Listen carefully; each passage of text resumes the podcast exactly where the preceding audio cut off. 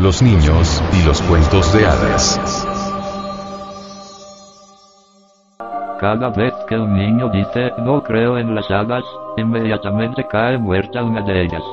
James Barrie, el creador de Peter Pan. La educación se relaciona con el hecho de desarrollar un corazón cálido, con el fin de eliminar el egoísmo, potencializar la paciencia y la consideración hacia los demás. En verdad, la tarea más urgente y difícil de la educación de los niños es ayudarles a encontrar un sentido profundo y real a sus vidas. La misión del educador es grande y a veces heroica, pues bien sabemos que no vivimos en el mejor de los mundos. Por el contrario, la esperanza de ennoblecerlo parece una utopía que, vertiginosamente, día a día se nos escapa.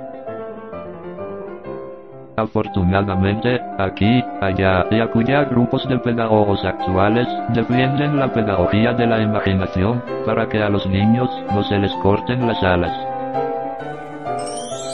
Estos modernos pedagogos expresan que los niños deben aprender a través de cuentos, de fábulas, el canto y así estimular su sensibilidad.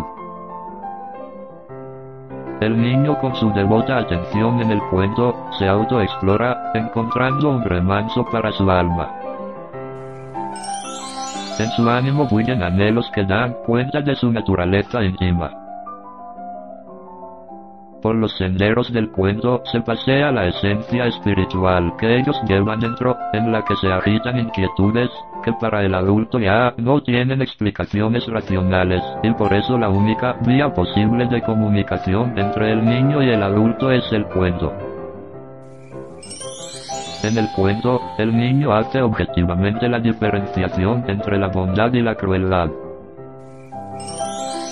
Las aventuras de héroes y princesas le invitan a olvidar el poder del superhombre que duerme en su interior.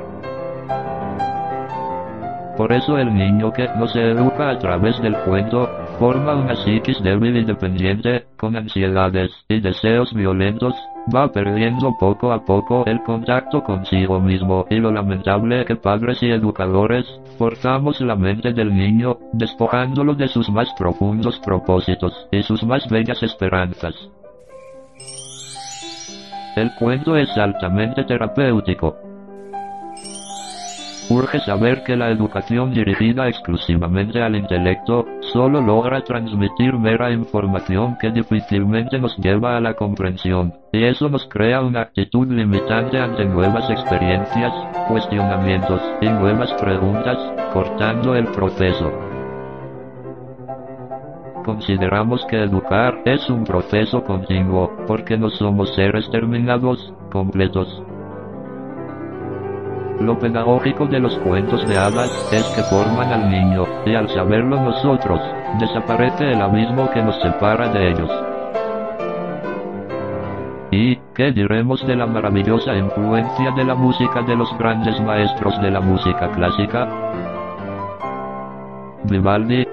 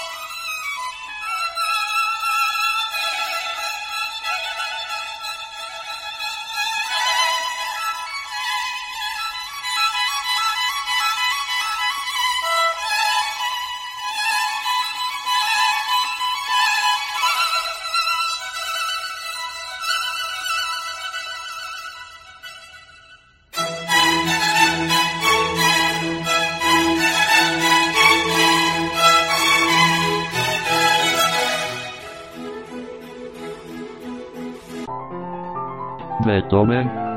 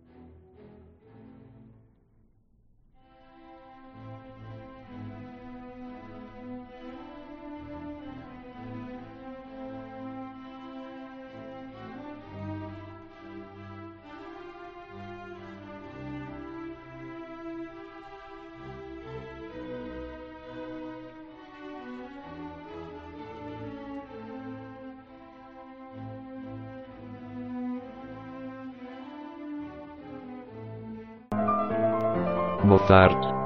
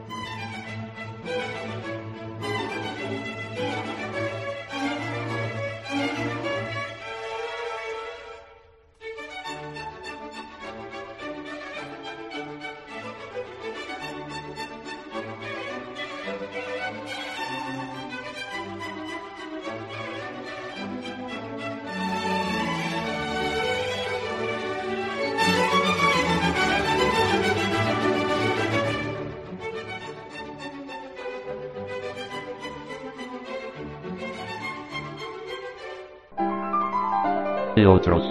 Hoy grandes psicólogos, pediatras, psiquiatras y hasta educadores con la amorosa y disciplinada cooperación de sus ameados padres, utilizando diariamente, preferiblemente cuando duermen, estas deliciosas notas musicales, han logrado grandes avances en recuperar la salud a niños con síndrome de Down, con autismo y niños de comportamientos violentos, retraídos, y hasta adolescentes rebeldes sin causa porque hemos reflexionado y comprendido en lo anteriormente expuesto, brindaremos cuentos a nuestros niños y niñas, e impulsaremos a más padres y educadores a realizar esta bella y fácil tarea en sus comunidades, para lograr una sociedad superior.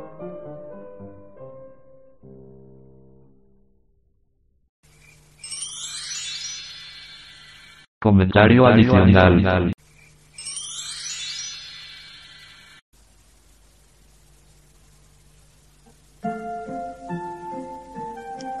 Novedosas investigaciones realizadas en la Universidad de California me lanzaron a la creación de Baby Mozart. Los estudiantes que escuchaban a Mozart mostraron mejores resultados en las pruebas de inteligencia que aquellos que escucharon otras músicas, un fenómeno que hoy es conocido como el efecto Mozart. En otro estudio, niños de preescolar después de ocho meses de lecciones de piano mejoraron un 80% los resultados en las pruebas de razonamiento espacial.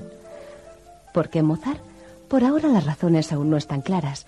Los científicos especulan que la música de Mozart organiza la actividad neuronal en la corteza cerebral, reforzando sobre todo los procesos creativos del hemisferio derecho, responsable de la intuición y el razonamiento espacial. Baby Mozart está diseñado para estimular al bebé e introducirle en la mágica música de Mozart, orquestada con arreglos atractivos a los oídos de los más pequeños, incluyendo sonidos divertidos y familiares que mantienen así la atención del bebé. Las maravillosas melodías y la didáctica orquestación animarán a algunos niños a bailar o hacer marcha. Otros disfrutarán mientras comen, descansan o antes de ir a la cama. Escuchar la música de Mozart beneficiará a tu bebé y además le expondrá a una gran variedad de sonidos y formas musicales. Y que ayude a tu hijo a descubrir el amor por la música. Nunca es demasiado pronto. Mozart empezó a componer a la tierna edad de cinco años.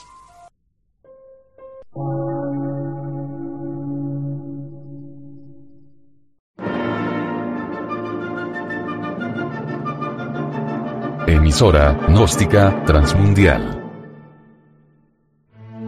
Por una nueva civilización y una nueva cultura, sobre la faz de la Tierra.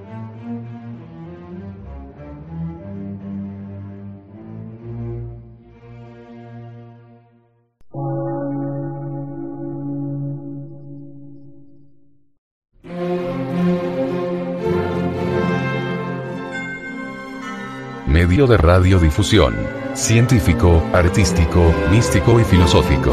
De la Asociación Colombiana de Centros de Estudios Gnósticos, Antropológicos, Psicológicos y Culturales. A. C.